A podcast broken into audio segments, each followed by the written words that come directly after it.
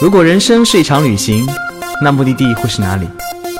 你可以选择带着疑问留在原地，也可以有多远浪多远。小伙伴们，大家好，我是道哥，欢迎收听最新的一期《有多远浪多远》。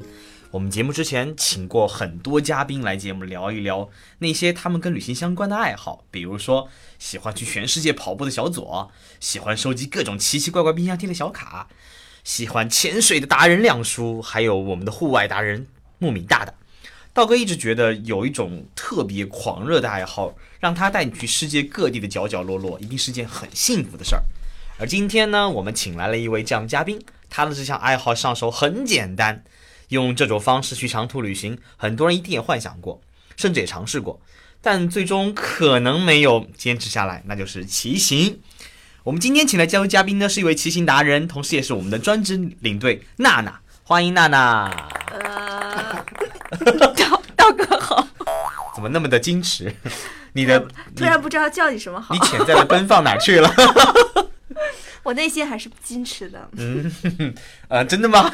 完全没有看出来呢。仔细看还是可以看出来的，要仔细。哎呀，让道哥无法直视。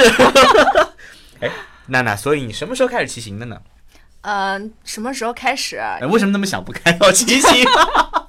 我们以前也请过，其实之前很早很早之前的节目当中请过我们的一位特别搞笑的大表哥，他呢，因为为什么骑骑行，是因为他的好兄弟失恋了，他陪他去海南岛骑行，然后从此再也不骑行了，因为蛋疼。啊，哎，我我可以，我我可以给你一个特别正确的回答，就是真的蛋疼。虽然！哦，不是，虽然我没有蛋，但是有蛋的人告诉我确实是蛋疼我。刚才说娜娜，你的声音怎么这么这么像女孩子？原来不是，我只是想正确的，就是我作为一个骑行过的人，我想要表达是大表哥说的对。然后好像你特别有感受一样嗯样。呃，其其实对我来说，因为我没有单嘛，但是我屁股疼。我们能不要纠结这个蛋的问题了吗？我知道，我知道，但我的意思是说，确实长途骑行是特别的痛苦的一件事情。但是为什么我会骑行，是因为我当时就是 受人启发，你知道吗？就是你在就是成长的过程当中，总是有一些良师益友，你知道吗？我就遇到了这样的良师，然后。就是我在上高中的时候，然后我们我是学理科的，然后我们有一个政治老师，你学理科的我政治，对嗯我我学理的嘛，然后政治老师呢，就是你懂的，政治课就是非常的让让我们不能接受，然后就我们这然后节目要被 咔掉的不行，我们特别爱政治。嗯，对我也爱政治，而且我爱政治老师，因为我觉得我就是说他对我的影响很大嘛，然后就印象很深刻，就其他包括好多老师都不记得，但我还记得他，而且我还就很想说，就是再回高中的时候，还很想去再见见他，跟他说一句话，说你耽误了我一生。这不是不是不是不是那个，你知道吗？是什么事情？是这样子的，然后那个。然后就是他上课的时候，他不是说就是因为我们都不爱听政治嘛，但是他有一件事情，就是他每年呃暑假的时候都会骑自行车从唐山骑到内蒙古，我家乡是唐山的。然后呢，他就在上课的时候，然后他就说：“大家大家肃静，然后我来给你们讲讲，既然你们不想上课，来给你们讲讲故事。”然后他就讲从如何在暑假的时候，呃，骑自行车从唐山骑到内蒙古，然后路上都遇到了什么事情，然后讲了好多节课，然后我们后来都爱上了政治课。然后就是他给了我很很大的一个印象，当时我就在心里默默的想，哇，我说我也能过上这种生活，有这种体验就好了。就那时候就从自己内心来说，就特别的有这种萌芽的这种感觉嘛，就是有默默的就为自己许个愿。然后当时我们高中毕业的时候，我就就我这个人是这样子的，我要是有什么想法，就很想把它付诸实践。然后呢，我就有两个比较好的同学，我就跟他约，然后我说，哎，我说大家高考结束了，是不是？但是也没事儿，是吧？我说，那我们可不可以，要不然一起出去骑车？其实我特别想知道你们政治老师是男的女的？男的呃，年轻吗？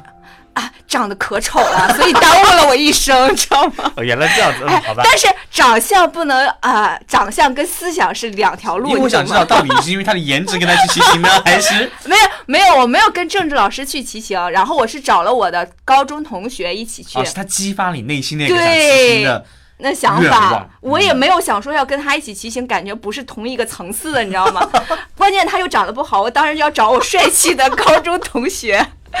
啊，然后那时候就有两个同学就玩的比较好，然后就是我就特别庆幸，就是当你有一个想法，你要付出实践的时候，有人在旁边陪你一起做，这是一件非常幸福的事情。然后后来我们就一起，所以这两个现在还是你朋友吗？是啊，还是全？没被你带我一生吗？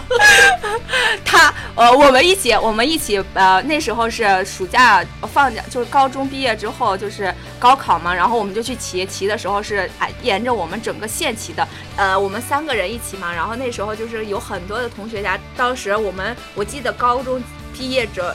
就高考结束之后，大家会有个小册子嘛，就你家住在哪儿，什么联系电话，然后我们就按照那个形式来来走的。所以其实你们是沿着每个同学住哪儿怎么骑，对，就是为了蹭吃蹭喝，对呀、就是就是这样子的太有想法了。啊，这这个想法我们用了很久，然后 然后后来你知道吗？就是我们也没有告诉他们我们到底会去谁家，然后也没有说就是我们看，然后接接近谁家就去。你你不止喊了两个人，害了一帮同学的暑暑假都等他们来还是不来？没有没有来还是不来？他们不知道我们会要去，你知道吗？就是我们也是一哦，种、没告诉他们，没有告诉他们，对，突然要去更恨你们，了。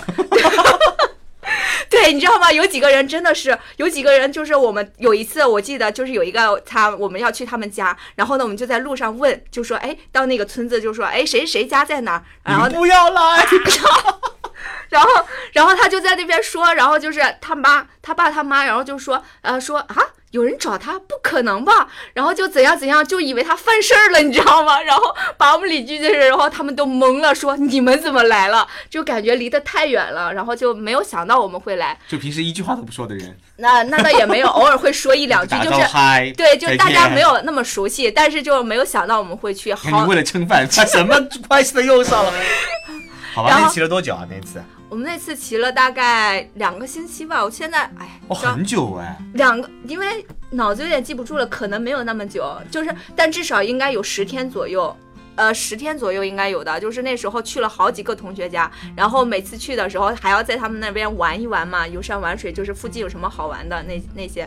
我还记得有一次，因为那时候我头我，因为我们高中的时候学业很重嘛，头发都很短，然后 学业很重，跟头发有呃什么关因为？因为没有没有时间洗头发，没有时间去打理嘛，所以女生都是短头发。然后我骑车的时候，然后那个我同学他爸妈就一直认为我是男的。然后有一次吃饭，他这样跟我说，他说这么大小伙子怎么只吃一碗？你高三了也发育了吧？我不知道，他当时我到现在都印象深刻。他说你这么大小伙子，然后为什么只吃一碗饭？我那两个同学你知道吗？然后看着我都笑出都笑出病来了，然后就一直跟我说大小伙子多吃点儿，然后一直就在就一直说这件事情嘛。那时候还没有什么呃没有什么想法，然后就是说那时候感觉有点像假小子一样，就经常会骑车出去玩。然后后来的时候，我们三个又一起，真的就是，我们就尝到这种甜头之后，然后就觉得骑行特别好玩。所以你们不是觉得骑行好玩，是蹭蹭蹭多好玩吗？对我们还去了好多，就是以前没有发现我们那个县还有好多有趣的地方，就挺好玩的。后来我们就在大一的暑假，在我的组织策划下，我们真的骑行就从唐山骑到了内蒙古。哇哦，那次骑了多长时间？那次骑了一个月吧，一个月，这哎。这蹭了多少家？没有没有，那次的时候真的是没有办法蹭了。这个就是你都是，虽然说也去了一两家，是但没有第一次那么好玩了。对，不是就是，但是有不同的不同的那种感感官。因为我们当时就想说，我们老师不是也骑去内蒙古了吗？然后我们也想骑去内蒙古，就觉得这是一个我的从内心来说是一个小心愿。然后呢，他们就说好呀，那我们就一起去骑。反正那时候大一嘛，就觉得出就是什么都不不带怕的。然后我们就就计划好了之后就上路了。然后上路了之后呢，当然我又去了那家说我小伙子他们家，然后 因为要经过他家，其实我们要证明一下是对吧？对，证明他我不是，我是我是女的。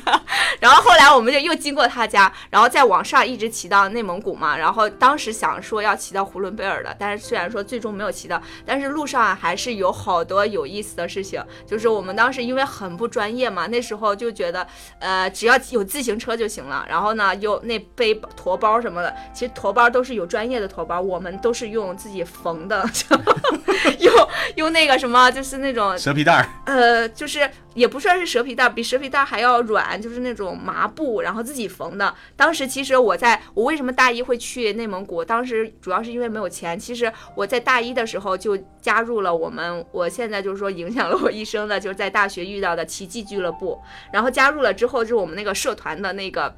相当于主席吧，然后他他自己缝的那个包，他缝的，你知道吗？然后我自己拿过来用的。然后呢，就是我们一路上就是用这些包，然后还磨磨断了好多个，然后再加上袋子啊、捆啊，就是感觉特别不专业。而且我那两个同学他骑的自行车就是那种弯把的女士自行车，就是就是很普通很普通的，就是现在那种连变速连连对连变速都没有。但是现在想想，当时真的是就是就是什么都不想，就是直接骑着就走了。只能说那个自行车稍微好一点而已。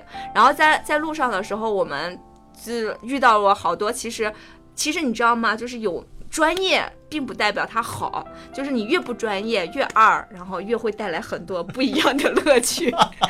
就是我们在这个骑行的过程当中，就是我们就是真正的体会到了，就是那种呃漫无目的的那种感觉。就是我们每天也不知道我们要骑去哪儿，那时候还没有手机，没有 GPS，全靠一张地图和一张嘴和三张嘴。然后你知道吗？就是我们路上的时候遇到什么情况的话，就只能看地图，然后问人到这里到底是哪儿，我们要去哪儿，然后每天也不知道大概会住哪儿，就这样子。然后就开始的时候，我们还还吃的相对来说好一点，就是开始的时候三菜一汤，我们三个人嘛，嗯，后来变成两菜一汤，嗯，然后后来变成两个菜，然后没再没汤了，然后就一点点，最后就只吃馒头，是钱不够了，对。一语中的，因为就是我们那时候，你想想大一，然后就是也没有也，而且就是家里面就是也没有说你要出去玩或怎么样的，就是没有给很多钱。然后我们还遇到过很多，就是跟就是说。呃，旅行比较节约。其实为什么我喜欢在大学的时候喜欢骑自行车旅行？第一个重要的点就是省钱。嗯，真的，因为你其实好多，如果说你出去的话，你住宿啊什么的，就是交通是占据很大一部分花销的。然后，但骑自行车就不一样，骑自行车基本上不需要什么花销。那你们住哪儿呢？我们住的话，其实我们自己是带帐篷的啊。那真的是。嗯，除了吃饭好像什么都不用了。对啊，然后我们当时的时候就是住帐篷的时候，就是还那个就很不专业嘛。我就说那时候就是说呃也不知道一定要搭在什么。我们第一天搭帐篷就搭在了河边儿，然后第二天就涨潮了，就河水就是你知道下雨嘛，然后河水就泛了，泛滥了之后就就差点淹到门口。其实蛮危险的，很危险。而且我们后来。当时我们是这样想的，我们想说，哎，有水呀，可以洗漱，还可以做饭。你想想，这个肯定很很好呀。后来没想到，然后就是后来我们就有经验了，就一定要在高一点的地方有水源的地方去露营。然后还有我们就是在内蒙古的时候，还有露营到那个就是像有牛啊、羊啊的地方。开始的时候不知道是人家牧场，然后。等到第二天早上的时候，牛啊羊啊来叫我们起床的时候，我们就意识到了，就是看到外面的时候，就是一群牛一群羊，感觉要把我们的帐篷赶走了，就是那种翻走了。画面应该很酷哎，就是一个小帐篷夹在一堆牛 羊之间。对啊，但是那些还挺恐怖的，就？那一个月没有洗澡吗？会洗澡，我们有时候会住会住那个小旅馆，嗯，然后我还 调剂一下生活。我还印象中很深刻，因为我们没有很多钱嘛，然后就会。就是住那种很很破的那种小旅馆，然后就是第一次会遇到那种啊还会塞纸片的，你懂的。然后他们两个男生都愣了，因为 就不知道这是什么情况。然后那时候真的是比较年轻，什么都不懂啊，然后就觉得还遇到过很多还蛮有。你太天真了，说不定两个男生什么都懂。啊，好吧，我现在可以回去问一下。嗯。然后就是我们本来是说要骑到呼伦贝尔，但是通辽哦，对，我们记最后是骑到通辽，从通辽火车站坐火车回去的。那时候我们已经在路上很长时间了，然后大家一直有点被消磨掉了，就是有没有那么大的强大的内心可以骑到骑到那边了。然后因为赤峰是因为我有一个大学同学是相当于是我们班班长，他是内蒙古赤峰的，嗯，然后呢，你知道我懂应该是颜值不错吧？那那倒也没有，主要是去蹭饭的。主要是去蹭饭。我以为你要选择去谁家，先拿个表表，然后上面写清楚谁的颜值多少分，打个勾，然后再判断怎么穿路线。我们还是还还是要看路线的，就是 就是那个呃实际值也是非常重要的。然后就觉得去正好在在内蒙古嘛，然后我们就顺道去他家，然后他妈对我们很热情，然后就呃带我们我们也在他们家玩了几天嘛。然后他妈临走的时候就跟我们说，他说小姑娘，下次再来别骑自行车了，没有路费，阿姨给你。就是好多时候都都会有这种现象啊，就是他们觉得我们骑车是因为没钱啊，当然确实是没有钱，但是它并不是主要的原因嘛，就是说还是我们自己就是很喜欢骑车嘛，然后就觉得骑车旅行是一件很有趣的事情。那我想那一次以后，你应该一发不可收拾了，后面去了嗯很多地方骑行吧？对，后面的话就是我因为不是在大学里面参加了骑骑嘛，然后就平时的时候什么江浙沪啊都骑过了，然后还有环太湖啊，环太湖我都环了好几圈了，然后就是我印象最深刻的就是我们还组织过一次二十四小时环太湖。就是那时候还比较年轻嘛，不知道什么叫二十四小时不休息的骑嘛，就觉得活动嘛参加就好了。结果你知道吗？就是就是太湖应该是三百多公里吧，三百多公里，然后哦，然后就是一天一夜把它骑完，早上九点钟骑，第二天早上九点差不多到，这样子就是在这个过程当中骑完，真的你知道吗？那那整个一段路到后面的时候，真的都是闭着眼睛骑的，当时。当时我都快已经就觉得我的手把已经不行了，还好我旁边有一个人一直给我讲笑话，然后 到现在我都印象深刻，你知道吗？每当我要睡着的时候，然后听嗯在讲笑话，然后就很感动，你知道吗？就呃，因为那时候也有好多朋友，大家一起在俱乐部骑车嘛，就特别的幸福。而且我们就是说到现在为止，我们可能大学同学联系的不多，但是俱乐部那些人就是一直还在我的生活生命中，就是扮演着很重要的角色，就是因为共同的爱好对对，最对，就是都是很二的一回一群一群人，就是这样子的感觉，大家都兴趣比较相投，这样。呃，那你应该一定骑过作为骑行者人心中的一条圣路——川藏线。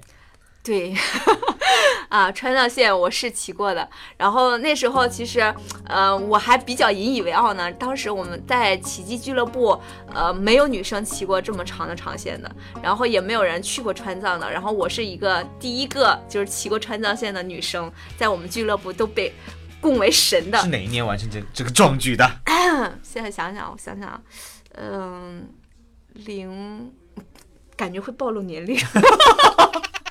零六年吧，应该是零六年。我看你今年十八岁，哇，你在十一岁啊，你在不对不对，在七岁就完成了，厉害！我觉得你说的非常有道理，啊，我都不开始崇拜自己了，好吗？哎，所以那个川骑骑行三藏线现在是很多年轻人就是用来、呃，无论是装逼发朋友圈，还是说想不通了就去骑个川藏线，哎呀，呃心里有烦恼烦恼了，骑个川藏线，现在已经很火了，好像一件。那个年代应该还蛮少人去骑行的吧？其实那个年代已经也也都火了，但是没有现在这么火。因为最近啊，最近我不是走了那个稻城亚丁那条线嘛，然后去带团的时候，然后就走到三亚八号国道，然后还蛮感慨的，现在的路好好呀。就是当年的时候，那些好多那些隧道都没修嘛，然后就是要绕绕山啊，那些路都超难走的。然后但现在看上去路面简直跟以前的时候天差地别。但是虽然说呃虽然说现在好了，然后就骑的多了，但当时的话也相对来说就没有那么多人骑，但是也是比较火的一条线。我相信川藏线其实应该有很多很多好玩的事儿。嗯，我们休息一小会儿，音乐过后马上回来。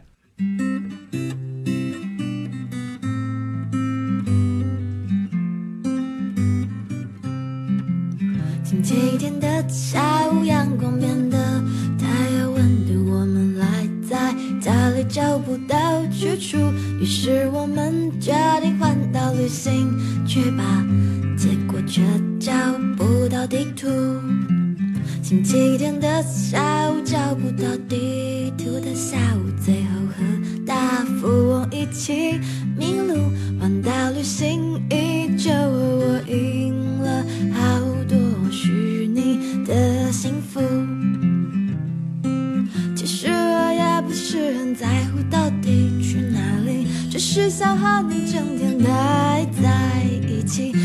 是只能一起做梦，也没有没有关系。其实我也不是很在乎到底去哪里，只是想和你整天待在一起。就算是只玩无聊聊的游戏，我也不不会介意。本节目由全宇宙最会玩的稻草人旅行推出，我们有超奇葩的年龄限制，只做年轻人的小团队旅行，坚持路线原创，百分之八十五以上的队员来自于朋友推荐。关注微信号“稻草人旅行”，和我们一起出发，爱上这个世界。欢迎回来。刚才我们简单聊了夏娜娜的骑行经历，尤其是大学大一时候特别有趣的蹭吃蹭喝的内蒙古之旅。然后我们在已经说到了她作为第一个俱乐部完成川藏线的骑行的女孩子，嗯，所以这个过程当中有什么让你特别难忘的经历吗？嗯，特别难忘的就是，比如说出去的时候一那个白白度是一呀、回来的时候白度是九啊之类的，哦不对这，黑度。其实晒肯定会晒黑的。嗯我当时的话，就是身体上爆了好几层皮，嗯因为那时候就是胳膊、脸啊这些都肯定是没有办法的。后来我们就是真的是就是只骑的时候真的只露两个眼睛，然后就是其他的都防护起来。但其实相对来说晒的，除了晒以外的话，还有很多就是呃比较就是比较危险的事情。然后就是比如说我印象比较深刻的就是每有一天的时候，我们下坡整整下了三个小时。连续三个多小时下坡，然后从下午大概三点多下到了快七点，就是下坡是很危险的一件事情。对，本来下坡就很危险，你想想，连续七个三个多小时一直下坡，然后我整个身体下来的时候都在抖，然后就是那个手都都是汗，然后就是磨的那个，就是整个腿啊什么身上都一直在抖，然后刹车就是手啊一直就频繁的这种按刹车，然后下来的时候刹车皮都已经磨爆了，就是特别害怕。当时就觉得，而且天后来天都黑了嘛，又怕找不到是就是住的地方啊，就很担心那时候。然后还有就是，还有就是我们在路上遇到过一个小哥，太牛了！就是你知道吗？人外有人，天外有天，这句话说的真是太对了。就是当你觉得你牛的时候，总有一个人过来敲击你说没有那么牛，其实还好。然后他他就是你知道吗？就是那种感觉，就是真的是什么都不怕的。他骑车的时候，就是完全不是用靠骑的，是用靠扒车的。就是他直接就整个人就是看到那种大货车呀、大卡车啊，他就直接扒在上面，然后就开始那跟搭车有什么区别啊？有区别骑行呢？呃，他寻求刺激吧。突然我也没有想过这个问题。然后当时他就是就是有时候他骑觉得骑不动了嘛，他其实还是很想骑，但是有时候他骑不动了，他就很想去搭。但是我们觉得这件事情很危险，他很危险，对。然后他如果说转弯的时候，如果是没有遇没有看到，就货车司机有时候看不到他的，嗯，看不到他一转弯，就是有时候货车司机看得到他，会转弯的时候还会专门给他慢一点，或者给他按个喇叭。然后但是看不到的时候会会甩出去，这个事情特别危险。他就说他甩出去了一次，然后就后来就很很有一点心心有离而力，就是有点忌惮嘛，就不太敢搭。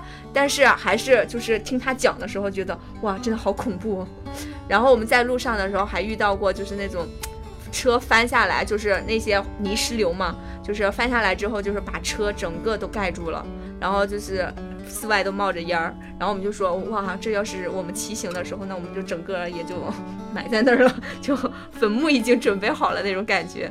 就是啊，其实啊川藏骑行还是挺危险的。那时候我记得骑的时候，就是我们去问嘛，然后他们就是说，你首先要买一个安全帽，就是骑行骑行的那个骑行帽嘛。嗯，然后这个是非常必要的。虽然说每天都把我们的发型都 整得很乱，但是为了就生命安全着想，这个是一定要戴的。就是说在路上，万一遇到什么事情，真的是或者说你遇到车祸的时候，我们以前骑车的时候也见到过，就是因为在。国内就是交通没有那么的规范嘛，所以有时候会出现这种状况。我们还遇到过真的是就碾压的那种，真的是太可怕了。就是说骑必备的这种安全措施还是一定要做好的。嗯，呃，所以这次骑行和你内蒙那次骑行有什么不一样的感受吗？嗯，其实我每次我每次都是这样说，就是我每次带队的时候也是这样说，就是说其实有时候去哪儿看到什么，其实没有那么重要，其实最重要的是你跟谁去，或者说你经历过了什么，这个才是你旅行最重要的一个东西。然后就是我我两次经历其实都非常好，但是我还是比较呃侧重于就是去内蒙古那次。为什么我特别喜欢那一次旅行呢？因为就是。二嘛，二货的人生总是让人怀念。就是那时候的时候，就是装备又不齐全，你又对什么都很不认知，就都不太清楚，不了解。然后那时候就发生过很多很有意思的事情，然后就会比较好玩。但虽然说川藏的话，它的就是名气比较大，但是就是说可能呃你能预想到的事情比较多，就是你能够预见。有，就是好多事情你可以知道会发生，但是去内蒙古不一样，好多事情你无法预见。哎，所以，嗯，现在很多年轻人其实他心中都有一个骑行川藏线的梦，嗯，有没有什么建议给到年轻人的，在之前一定要做什么样的准备，或者说有什么样心做好什么样心理预期？嗯，其实骑行这件事情说起来挺挺好玩的，但是其实做起来挺可怕的。就是首先我们最开始的时候就聊到了嘛，大表哥说的那个问题，还有我说的，就是真的是会屁股痛。然后就是你连续骑个十几二十天，你就是跟那个车座，你最好不要分离，你知道吗？只要一分离就不想再坐上去，坐上去就不想再分离，就是它有一种痛苦感，就是完全让你就是无法琢磨，就是那种。就特别难受，然后这个是一个最大的痛苦，还有一个就是，就是你能呃至少能够接受在三到五天内不能洗澡，因为并不是所有的情况条件下都能够允许让你洗澡的，就是说，因为我我印象中有些人是一天不洗澡或者两天不洗澡是不能够接受自己和别人的，是吧？很多人都这样，嗯，直到把它扔到野外，对，哎，就那样了，对，但是你要从心理上，就是你走之前你要接受这个预期，那。呃，除此除此之外呢，有什么专业技能呢？比如说什么如何下坡啊，如何刹车啊，如何补胎呀之类的。其实这些东西的话，其实是有一些技巧的。如果你真的是想去骑，你真的是有这个意向的话，网上一查一堆一堆的，就真的真的是就是还是蛮多的。就是我们当时的时候，因为经常去骑车嘛，像补胎啊、换胎啊这些我都会的，是不是觉得技能满满的？然后就那时候我们是会带一些备的外胎、内胎，然后呢，就是还有很多就是。是工具都备在身上的，然后还有就是像刹车这个东西，你骑久了之后会发现它是有一些技巧的。就长期下坡的时候是要用点刹，所谓点刹就是一点一点，对，左右左右左右，不能长时间刹，这样子的话刹车皮很快就曝光了。所以说要点刹，然后就是你一定要戴骑行手套，要不然你的整个肉就是手的肉都会被电懵。就是这种感觉，就是有些东西是你骑行，如果你真的对这个感兴趣，就是你骑着骑着，你就会有一些呃经验或者技巧，或者是你想去了解的话，还是蛮多的。听上去这么难，想过放弃吗？没有，因为真没钱。不是，因为真的，当我现在回想起来，其实我们当时大学的时候有玩骑行的，有玩户外的。为什么我当时就想说，我为什么毕了业之后才会去选择玩户外？就是在大学整个期间一直在骑行，真的是因为骑行比较便宜。就是我，就是真的是。整个大学期间，虽然说我玩了那么多地方，而且我都没有用到过额外的钱去做支持，或者跟家里要，都是自己打工啊，或者是生活费省下来的。那时候觉得真的是，我买过第一辆自行车之后，我的人生就再没，就整个大学再没过过正的生活，就一直就生活费都是负的，然后就这里讨换点，那里讨换点，就是这种，就是那时候还觉得还是蛮幸福的。但是相对来说，我觉得户外来说，就是这装备来说，相对来说。要多一些，而且你比如说你要去某个地方爬山，那你要有路费吧？这些对一个大学生来说，我觉得可能可能对现在大学生 又感觉又暴露了。可能就是那时候觉得，其实骑行是一个蛮划算的一件事情，而且我喜欢那种在就是过程挑战的过程。对，就是而且你在整个一个骑过去的，其实有时候你知道吗？骑行终点并不是那么重要。因为有一次的时候，我们骑到一个山顶，费了大概三个小时骑上去的，结果吃了个苹果就下来了。就是只因为骑上去之后，发现天色也不好，景色也一般，哎，洗个苹果吃吧，觉得这个苹果才是我们最终的目的。然后就是你知道那种感觉是非常棒的，因为就是说，其实你并不是在意它真的是看多好的风景，但是你骑上去那个刹那，你就觉得这苹果。忒好吃，就特别好吃。然后你再骑下来，就其实过程是非常重要的，而且所有的这些骑行都是很苦的，所以你交下来的朋友都是可患难的。嗯，我相信娜娜除了钱的元素以外的话，应应该是非常享受骑行那个过程。刀哥很喜欢徒步，因为很多娜娜说的说的一句话很好，就是过程比结果更重要。嗯，徒步的过程当中也是这样子，你可能走的时候特别想骂自己，为什么又那么作要来徒步，走的累死累活。但你走完的过程当中，回想那一点点滴滴，我觉得过程真的很重要。嗯，它远远，它带来的那些快乐、痛苦，你看看到别人看不到的风景，去体验过别人没有体验体验过的经历，真的会让你心中产生一种难以名状的那种幸福感。对我也无数次骂过自己。我相信很多小伙伴都会跟娜娜一样，有各种各样的突发奇想，但是却最终没有真的行动起来。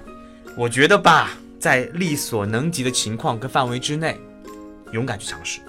很多时候我们实际低估了自己的能力，可能稍微踮起脚尖往上够一够，你的生活就会迎来完全不一样的风景。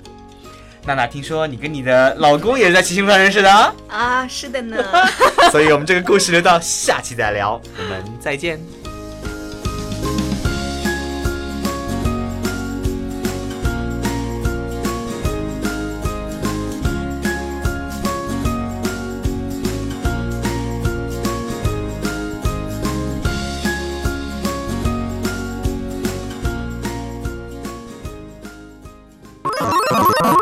请搜索“稻草人旅行”，和我们德艺双馨、颜值出众的领队一起出发，爱上这个世界。